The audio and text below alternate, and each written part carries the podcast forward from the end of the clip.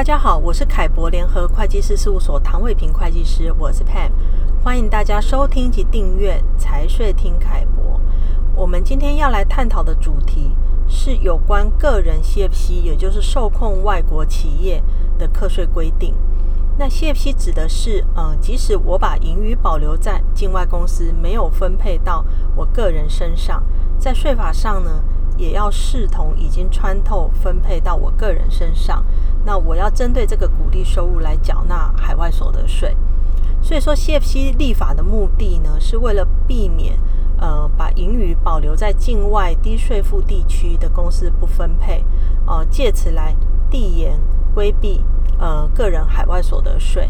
那这个议题呢，我们事务所在八月十二号的网络研讨会啊，也会做非常全方位的探讨，以及呃建议应该要事先面对 CFC 冲击要做什么样的准备啊。那针对这一部分，呃，有兴趣的听众可以上凯博联合会计师事务所的官网去做报名啊，注册是免费参加的啊。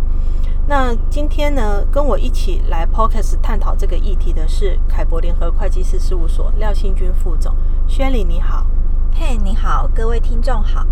呃，薛礼，我们今天先来讨论一下哦，针对个人持有境外公司哦。究竟会不会被纳入 CFC 课税的范围？所以我想先请你说明一下，是不是有哪一些步骤是用来判断某一个台湾税务居民所持有的境外公司呢，会不会被纳入哦？要适用 CFC 来课税？好，我们要判断，必须先确认个人持有境外公司是不是属于 CFC。所以，首先第一阶段就是要先了解 CFC 的认定条件。这个认定条件包括股东是否对于境外公司具有控制的要件，以及境外公司是否属于低税负国家或地区。哦，如果符合了 CFC 的认定，那其次我们就要看第二阶段是否达到了豁免的门槛。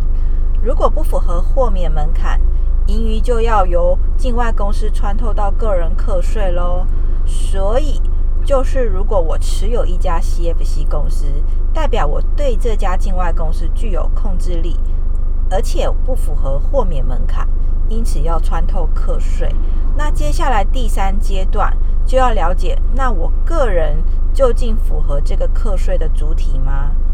哦，这样听起来挺复杂的哈，是其实是有三个阶段的判别。那我们这一节节目，我想我们就先来谈谈第一个阶段啊，也就是 CFC 呃的认定条件。那刚好提到，如果某一个个人对某一家境外公司有控制力，那这个境外公司就算是这个个人的 CFC。那我想请薛律说明一下，什么样的状况算是有控制力呢？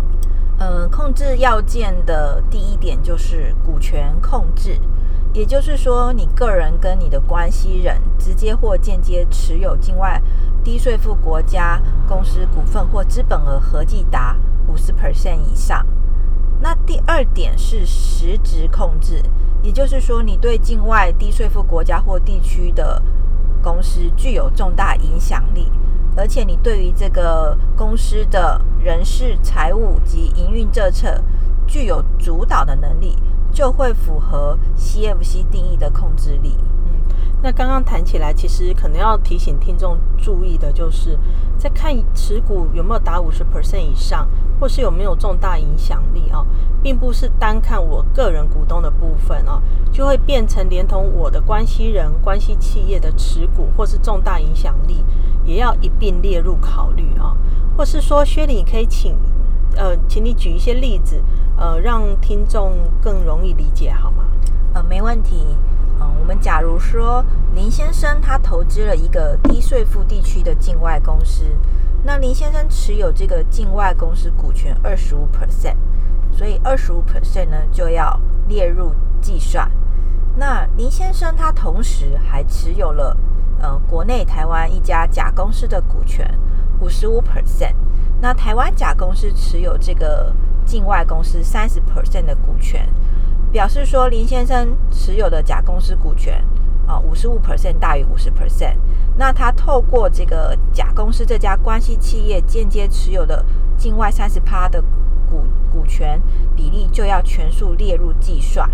好，那林先生直接持有二十五趴，加上刚刚我们说他透过甲公司关系企业呃持有境外公司三十 percent，两个合计加起来就是五十五 percent，已经达到了五十 percent 以上，所以这家境外公司就是林先生的 CFC。那再举一个呃例子来说，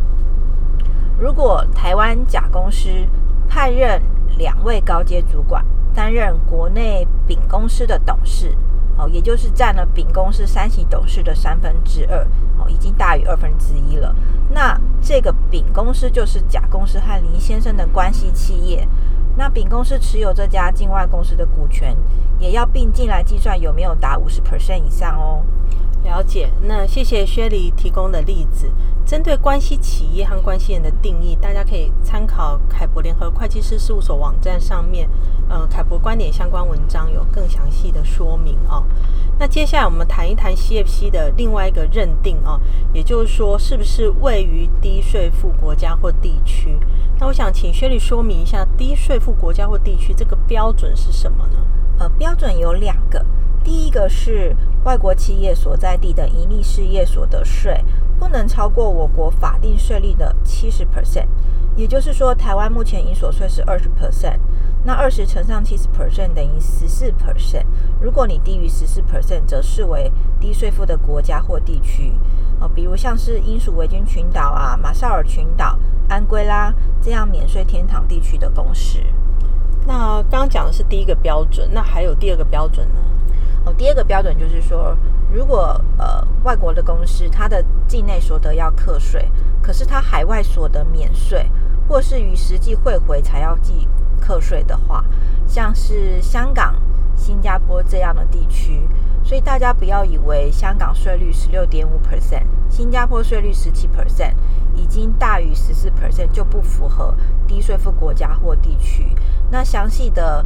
呃，课就是低税负国家名单，可以参考财政部的网站公告。